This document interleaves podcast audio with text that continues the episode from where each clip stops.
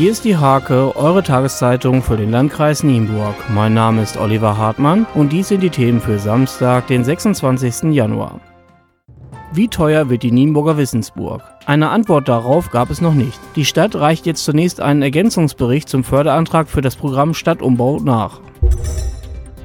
Bei der zehnten Auflage der Fashion Hall, mit der traditionell die Fashion Week in Berlin eröffnet wird, sind zwei Nachwuchsmodels aus Nienburg gelaufen. Für Erlina Bilsing und Luisa Fischer war es der erste ganz große Modelauftritt und harte Arbeit. Die 15-jährigen Schülerinnen haben die Mode der Designerin Tam Urbanek aus Berlin und des Hochzeitshauses Schubert aus Strausberg präsentiert. Was immer schon mal durchklang, wird jetzt Realität. Die Mitglieder des Gewerbevereins Hemsen sind aufgerufen, einen neuen Vorstand zu wählen. Siegfried Heidorn und Henry Koch machen nach 25 Jahren Platz für die nächste Generation.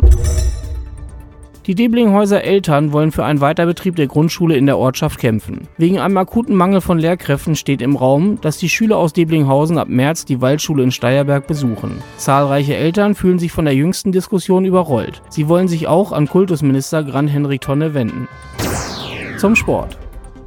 Der Rehburger Profifußballer Levent Ajicek hat einen neuen Verein gefunden. Nachdem er zuletzt beim Zweitligisten Greuther Fürth nur wenig Einsatzzeiten erhalten hatte, unterschrieb er nun einen Vertrag bis 2021 beim türkischen Zweitligisten Adana Demirspor.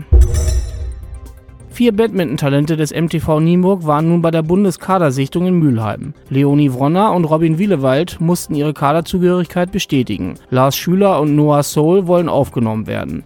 Die Antwort der Kadertrainer steht allerdings noch aus. Diese und viele weitere Themen lest ihr in der Hake am Samstag oder unter www.diehake.de.